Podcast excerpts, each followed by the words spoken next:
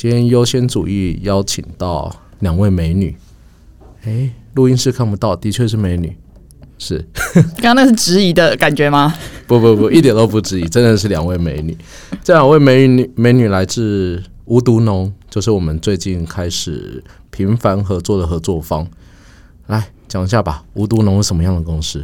无毒农啊，哎，我可以先自我介绍吗？哎，当然了，哦对都忘了。今天是无毒农的彩杰，还有无毒农的佳云。Hello，我是无毒农的彩杰。我是无毒农的佳云，好，那呃除了美女以外，有什么？除了美女，因为我们有很多台湾产的蔬菜水果，重点是我们家的东西都是检验合格的，很安心。对，就是我来大概讲一下，就是无毒农这个品牌好了，就是我们那我我先说有一句嘿嘿 slogan，其实我看到我觉得蛮妙的。好，你说你们 slogan 叫什么？无毒农比国家检验标准还严格的，是吗这个确实是我们的标准啊。？OK，对好，那其实我们的核心精神是友善环境的安心水果。对，就是我们的精神是说，我们要对各方都友善，对环境友善，对农民友善，然后对消费者，就是吃到的人也是健健康而友善的这样子。是啊，所以这就为什么我们会突然在一起合作。优先主义就是到处跑农地，结果呢发现农地跑一跑就会撞到无毒农，怎么会这样子？我们的那个来源都一样。以最近的例子而言呢，现在产季嘛，我们不就推了一个白玉萝卜跟陈米小番茄，结果就发现竟然也有人在找这个陈米萝卜跟，哎，我还讲什么？白玉萝卜。白玉萝卜，跟陈命小番茄，他们就是无毒农，所以我们就开始了这一次的合作。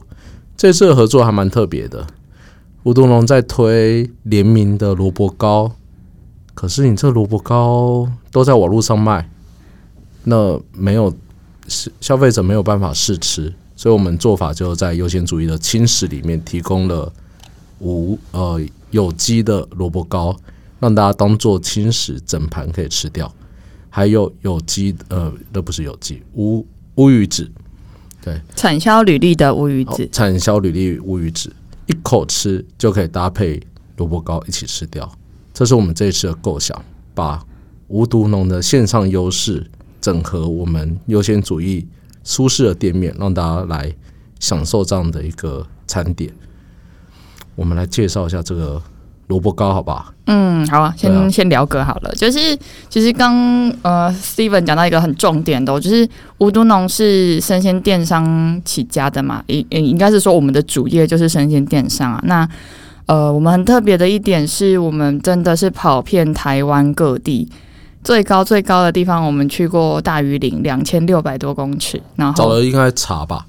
茶呃茶、高山水果、蜜苹果、水蜜桃各种台湾有特色的优秀的水果蔬菜都在我们家。那其实我们也很认真在跑这些产地，记录这些农民的故事哦，他们的理念等等的，还有透过很多照片来呈现。but 就是会有一个 but，就是在网络上你怎么讲，好像都缺了一点点那个体验的部分。就刚刚 Steven 讲到说，我们有跟优先主义做一个算是呃新品发表的方式，在店面有做呃萝卜糕跟乌鱼子的提供哦。那其实很妙，其实我们今年第一次卖萝卜糕。那萝卜糕这个故事呢，呃，我只能说就是。也不是说误打误撞嘛，就是我们合作，我们这次合作的那个农民是四季耕读农园，在花莲寿丰的一对夫妻哦。那他们大概是十多年前搬到花莲去，呃，从事自然呃秀明自然农法这个这个很友善环境的这个耕作方式。那我们过去跟他们合作的品相就是主要是稻米、有机米，因为他们的米很好，然后再加上花莲的米就是元微量元素特别的高。那后来哥哥姐姐他们有陆续研发一些比较是无添加的米食这个部分。然后那天我们就是在也是在食品展上遇到了，因为年底超多食品展，逛着逛着总是会遇到自己农友，你知道，就是我们应该很有共感哦，就是逛食品展就是很像是去见网友这样，逛着逛着看到说，哎，今年有做萝卜糕，哎，萝卜糕，嗯，想到过年啊，那想说，那是不是我们今年来做一个比较呃特殊的合作，这样子，就是因为哥哥姐姐他们有做这个萝卜糕的技术，然后他们有很好很好的米。那我们这边也很认识很多农友，他们的产品是很适合融入这样子的产的的的产产品里面哦，包括像我们找到像刚刚 Steven 讲，就是我们在找那个高雄美农的有机白玉萝卜。那另外就是我们自己也有合作的，就是畜牧业者是台中的三九无毒猪，这都是台湾小农非常非常好而且安全的食材，所以我们就跟他们商量说，诶，那是不是我们来把这些各地小农的心血结晶来做一个呃年节的时候来做一个这样的结合，推出一个比较精致的礼盒包装这样子。那其实中间也有一部分是想要呃推广跟延续，其实我们逐渐被遗忘的米食文化。对我觉得这个更厉害的是，在优先主义，我们只是把譬如说来自台南的洛梨，我们就直接把它打成一杯，把洛梨的原味展现出来。可是吴东龙这一次的这个这个这个策划，他把来自各地的东西把它放在一起。你看花莲的有机米，还有这个高雄的有机白玉萝卜，还有台中的是有机吗？呃，无毒猪，无毒猪，好，把这些都连在一起。还要有人非常用心的有这个呃工厂的验证，才可以还有技术，才可以把这样的东西做出来。所以这个萝卜糕真的蛮令人期待的。其实我有去吃过，哎，当然我一定要吃过啊。对啊，我用烤箱烤出来以后，那个港式萝卜糕里面应该就加有加肉嘛，还有加虾米嘛，对不对？那个味道非常非常的好吃，而且那个。真的是香味适宜哎，佳云，你不要在那边那么安静哈。明明你有参与到哦，对啊，想说先听一下。问你讲一下，我们去花莲的时候怎么样跟世界耕读农园一起研发的那个整个过程，你比较印象深刻的？其实这个过程还蛮好笑的。对我，得我我就是要听好笑的东西。就当初我们去花莲的时候，然后我们就跟四季耕读的，就是哥跟姐，然后我们就在那边一起，就是。重新的，他就试煮一次那个萝卜糕，然后给我们看。然后当初我印象很深刻，就是我们很开心、很兴奋的，然后拆开了那个白玉萝卜。然后哥跟姐就跟我们说：“诶，他那时候跟我们说，其实有机的白玉萝卜它是可以不用洗，它就是可以直接要洗要洗，不用消洗，不用削皮，土好不好？讲错了，讲错了，就是它是可以，就是洗完之后，然后不用削皮，就直接。”就直接可以连皮的吃，然后我们就开始洗完之后，我们就很开心、很兴奋的在那边削皮，然后哥就在旁边默默说了一句：“他说，哎。”你们要小心哦，那个很容易削到手，因为他的那个刨刀非常的利，对，很利。然后我就记得彩杰就说啊，不会啦，怎么可能会削到手？就他这句话讲完三秒钟，他的手就被削入了那个萝卜丝里面。哇，这个萝卜糕是有血有泪的萝卜糕，对，没错，我们心血结晶的部分，对，就是我们整个心跟血都融入了那个萝卜糕里面了。真的，哎，萝卜糕要怎么做？他要把萝卜削到什么样的程度啊？这我一直很好奇。你说那个呃，整个整个制成吗？对啊，对啊，我实在是。我跟你说，我们那次真的是开了眼界，从来没有看过这么完整溯源的萝卜糕，我们自己惊呆。就是它真的是从米哦，你知道它那个米是从谷仓里卸出来，就是他们那个做加工品的米，要是旧米嘛，它就是用半年存了半年的再来米。它先为什么要用旧米？它的那个淀粉的粘性会比较适中。如果你太新鲜的米，它做起来会太黏。那这个米就是我们平常吃饭的那种米吗？不太一样，它其实有分米，对，它是再来米，对对对。那它就是直接从谷仓卸出来，然后现场脱壳，就呃碾米，现场碾米，对，碾成呃。精米这样子，就是变成白米。白米之后呢，去磨成啊，去泡水磨成米浆，然后米浆之后才是下去跟那些萝卜丝啊、绞肉啊、这虾米这些去拌炒，然后最后入蒸笼去把它蒸熟，然后才变成我们桌上的那一盘萝卜糕，超级溯源。就是第一次真的看到人家在那磨，就是碾米的过程，就觉得很酷。对，看我都想起阿妈这样。真的，这个时间要多久啊？从我我记得磨米碾米，应该是一个要蛮挺耗时的一个是一个工程吧？对，其实我们那次待了两天，因为他那个工两天，我们整整待了两天。我们在他的农场里蹲了两天，因为主要是呃，他那个工序啊，就我们刚讲的那个是一个顺流嘛，就从。步骤一二三四五这样做下来，但其实他们中间有呃，他为了要让我们看到那个流程，他是有点把它拆开的，因为你一次要卸稻谷，然后或者一次要碾米，不可能只处理那一点点我们要做的量，所以他就是批次批次的示范给我们看，所以我们整整待了两天，然后才整个了解，就是诶，做一个这样的无添加米食是需要多少的繁复的工序这样子。那港式萝卜糕跟这个这个纯萝卜糕中间差别在哪里？港式萝卜糕就是它里面有加了像是刚刚讲的三九的五毒猪啊，然后还有虾米。那一般的萝卜糕，它其实就是它就是单纯的萝卜啊，然后加纯米就入料，然后就变成其实它是素食可以使使用的。那如果港式萝卜糕，因为它有加了一些肉品啊、虾品，所以它其实就是不能素食是不能吃的，然后就是荤食使用这样。嗯，我觉得这东西呢有故事才会好吃。被你们两这样一讲，那今年萝卜糕应该一定会大卖吧？诶，我们现在其实推出去的反应都还挺好的，包括像我们呃，因为我们自己有经营自己的算是 VIP 会员，那像我们有这样新品推出的时候，都会优先让这些 VIP 来体验。那我们刚好在十二月中的时候有办过一场实体活动，对，那其实呃。客人他们应该是说，我们这些粉丝们，他们对于这种就是纯手工的东西接受度非常高，因为他们最喜欢原味。对，像包括说我们的原料真的超超单纯，单纯到全部摊开来，就是真的就那几样，包括什么米嘛，然后萝卜嘛，它其实都是吃到米的香味啊，然后萝卜很鲜甜的部分，或者是那个猪脚肉，然后跟那个虾米很鲜的那个味道，很单纯这样子，所以我们现在反馈都还蛮好的。对啊，再搭配优先主义的超贵的烤箱，超贵的烤箱哦，真的想要那个烤箱不凡，我真的都要都要淌血了，真的好贵，但真的烤出来真的味道不一样。你还记得我们第一次在你店里烤的时候，那个味道多吓人吗？对，是用喷的哦，完全喷出来。对，然后旁边又加了一个乌鱼子。我们这一集的主题叫做“当我们溯源在一起”，我就。我就觉得很纳闷了，这乌鱼子要怎么溯源？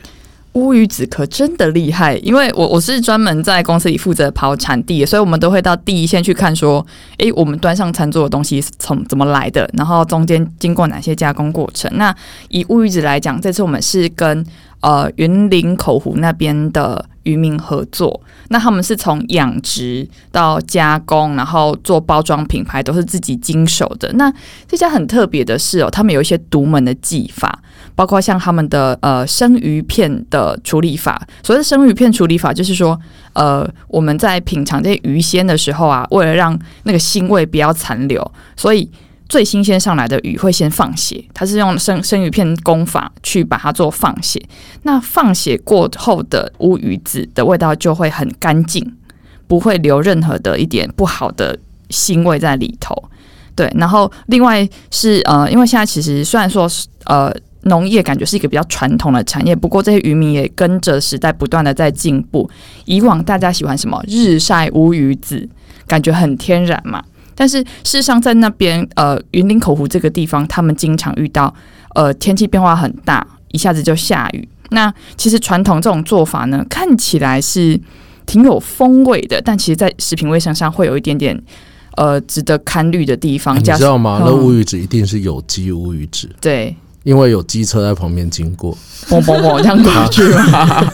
对啊，就露天的那种嘛。露天的我真的觉得有点可怕。对啊，对啊，你怎么知道旁边有什么那个尘埃尘埃掉下来呀？对啊，还是什么动物经过啊？对，所以要怎么克服这个点？嗯，后来他们引进了一套叫做低温干燥技术，它就是呃，先简单的盐腌处理整形之后，它后面的熟成的过程其实是在。呃，全温控跟那个湿度控制的环境底下进行。那天我们去的时候，刚好大哥他们在处理当天要做的乌鱼子。那他那个流程就是他先上先上盐，那上盐之外很特别哦。他们是我看他们的流程里有个很特别的地方，他上完一批盐，他就会讲几点几分。我一开始想说为什么要讲几点几分啊？然后他讲完几点几分，旁边他的助手就会把赶快写一个纸条。贴在那一板乌鱼子上面，那个几点几分，就是说假设我十二点腌好这一盘，我只能腌十分钟。那我讲十二点十分，就是你十二点十分要把上面多余的盐洗掉。所以他们其实做健康低钠的乌鱼子。对，那接下来他就是会先暂时移到户外。如果那天天气好，就移到户外稍微接受一下日光，然后在那个地方做整形。就是乌鱼子是需要整形的，才会变得美美的这样。整形定型之后，进到它那个低温风干室，它还有分两阶段还是三阶段？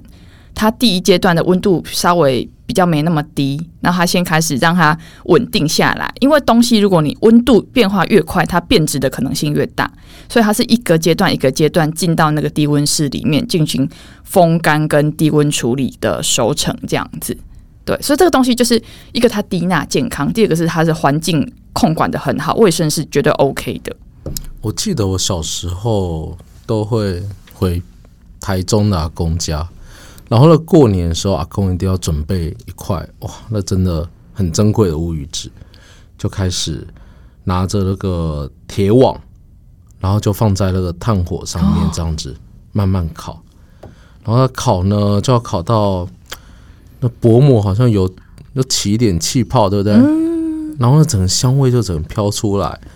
然后阿公又慢慢的一片一片把它切开，搭配白萝卜。再搭配蒜苗，对对对，蒜苗，对，这两个是必必备的。然后就餐桌上那个年夜饭餐桌上，大家就等着那一盘乌鱼子切好。哇，那个回忆真的是非常的非常的鲜明，超有年味的。对啊，所以我们今天这个乌鱼子这件事情，可能大家觉得有点距离吧。但是你如果去回想，很多老一辈还是说，嗯。跟日本比较相关的，哦，它其实它其实乌鱼子在大大家的这个年节的这个餐桌上，应该是非常必备的东西，对不对？对啊，所以所以这个东西就是特别年节的时候推出来跟大家分享。那嗯，其实我们在做这些东西啊，嗯，你可以讲它是一个商品哦，但其实同时我们也是在找回大家的那个记忆，不管是。萝卜糕也好，或者是年糕也好，很多东西在现在越来越方便、快速的情况下，很多那个年味啊，或者是那种古早味都慢慢不见了。对，但事实上还是有很多农民在坚持这块，包括像我们四季耕读的纯米的萝卜糕，跟这个我们呃云林口湖的这个农友他们。呃，传统就是手工制成的这个乌鱼子的部分，对，其实我觉得都是很好。就是大家过年的时候，家人坐在一起，围在一起，好聊聊今年过做了什么事，过了什么事，呃，发生了什么事这样子，然后一起来呃回味这种就是食物很原始的味道这样子。我记得之前那个前一阵子的那个农粉的那个试吃会。然后我们的农粉就说，他吃到这款萝卜糕，他像是真的吃到了妈妈的味道。就他很久没有吃到这么纯粹的萝卜糕了。就是我们这些食物都是希望可以找回他们记忆中对于这些食物的感情。真的，我觉得大家可以带着感情的再度去体会这些东西。我不知道大家有没有注意到，我们录了那么多集，然后当我们讲到食材的时候，为什么会跟无毒农那么投缘？我们讲到每一个食材，我们前面都会再加上乡镇的地标位置。对，刚刚有说到，哎，口湖在哪里？云林，云林啊，云林口湖，还有花莲，它的寿丰，寿丰。对，然后我们也是把每一个农友、每一个每一个这个这个农园的具体坐标直接讲出来。我觉得这个就是一个溯源的概念吧。我们东西跟别人有什么不一样，或者说我们的精神到底在哪里？就是我们希望找到它原始的来源。我觉得这个东西它就是一种安心，就是一种放心感。对，无毒农上面他们的网页上面有无数品相，大概有几种啊？我没有办法算品相给你，但是光是有合作的农民哦，有有一个呃，有一些农民可能一个人他就提供了三四种品相。我们光是合作的农民就有两百多位。哇，两百多位，对。应该包山包海，在线上你再再怎样，最少有两百个品相，对不对？呃，看产季啦，看产季就是呃，就是当然是夏天呐，秋天是比较丰收的时候，品相会相对比较丰富一点。但是呃，像春天跟冬天来讲，也会有当季才吃得到的节令的东西，这样子。哎，对对对，我今天还在网页上看到个东西，我可以直接溯源到到到采节，还有那个对，还可以直接溯源到你们身上。你知道什么吗？什么东西？什么东西？你们的阅历，你们的桌历。哦 我们的马上触到这个点了，快点提一下你们的桌历啊！我今天看到，我真的觉得哇，连这个东西都可以溯源到你们身上，我好幸运哦。这个东西的话，嗯，必须这么讲哦，就是其实我们呃很多朋友是新认识我们哦，然后尤其像今年因为疫情的关系，很多人的购买行为转到线上，很多是新朋友。那我们要怎么传达说，其实我们是真的很贴近每个农民跟每一个产地，很认真的在替大家筛选这些安全优良的东西。那其实最简单就是，其实我们每每个月每一个礼拜在跑产地会拍了很多很多的照片。我们觉得那个照片其实就是一个最直接的方式，让你看到说，哦，我们提供的农产品是从这个人手中来的，它是我们觉得很很优秀，然后很值得推荐给你的农友。所以，我们就是用农友的照片作为一个主题，就是设计了一个一到十二月的周历。那其实我们自己公司内部就是俗称这个东西叫做农民历啦，因为它的主题就是农民嘛，所以我们就讲说这个是农民历，让大家知道一到十二月每到那个月份，一翻开就知道哦，这个月份呢，假设一月好了，最近是世家的产季，那我们一月就会放世家农民的照片。对，然后大家可以就知道说，哦，现在这个季节有这样子好的东西。对，那另外我们也是回馈一些，就是我们的客人啊，就是我们上面其实都会有一组的优惠码，就是当季你上去会有专属的当季的产品的优惠这样子。而且我们在最后面两页，我们还做了一个就是水果的产期表，因为很多客人他们都会问我们说，诶，这个水果就是为什么冬天也有，夏天也有？那可能就像莲雾，它其实是就是每一个时期都有不同的品种，我们都会把它标记上去，然后让大家一看就知道说，诶，我这个时候可以吃到这个品种的莲雾。对，我觉得这时代真的不一样。看，我们都把那个农民放为最大的明星。对啊，我觉得这是出于一种尊重吧。